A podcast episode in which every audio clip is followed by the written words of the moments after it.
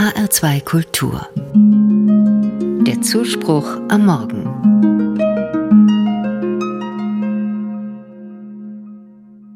Heute Morgen bekomme ich es gleich mit einer Entscheidung zu tun, die gar nicht so leicht ist. Soll ich Blumen kaufen und sie einer Person schenken, um zu zeigen, dass ich sie wertschätze? Womöglich noch verbunden mit einem schönen Abendessen in einem romantischen Restaurant. Oder soll ich ein Kreuz aus Asche auf meine Stirn zeichnen lassen, als Ausdruck der Buße, und abends dann ganz auf das Essen verzichten?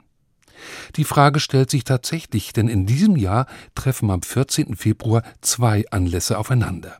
Es ist Aschermittwoch und zugleich Valentinstag. Eine eigenartige Begegnung, auf der einen Seite die Liebe und auf der anderen die Trauer. Grund für diese schwierige Konfrontation ist der Kalender, denn Valentinstag ist immer am 14. Februar, während der Aschermittwoch immer am Mittwoch zu Beginn der Passionszeit steht und deshalb im Datum wandert. Die Entscheidung fällt mir nicht leicht, vor allem weil beide Anlässe einen christlichen Hintergrund haben. Mit dem Valentinstag soll ein Märtyrer geehrt werden. Valentin hieß er. Er wurde hingerichtet, weil er Paaren damals den verbotenen christlichen Segen erteilte. Eine Legende.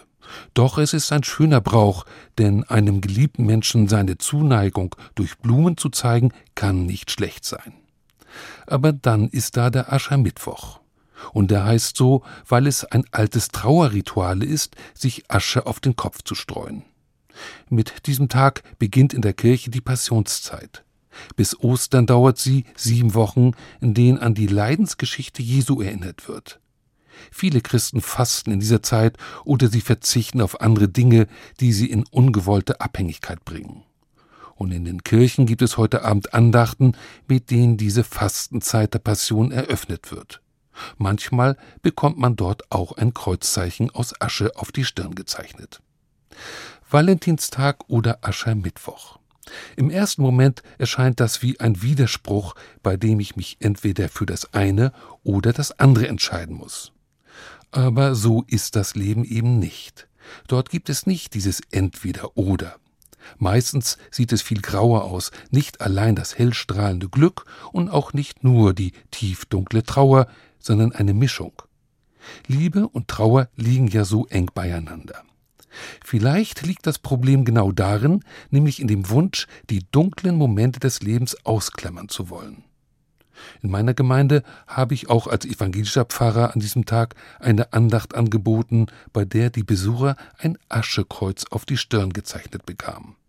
Das sollte ausdrücken, jetzt beginnt eine Zeit der Besinnlichkeit für mich, Wochen, in denen ich über die Endlichkeit meines Lebens nachdenke. Und gleichzeitig finde ich es besonders schön, diese Zeit mit einem Blumenstrauß in der Hand zu beginnen.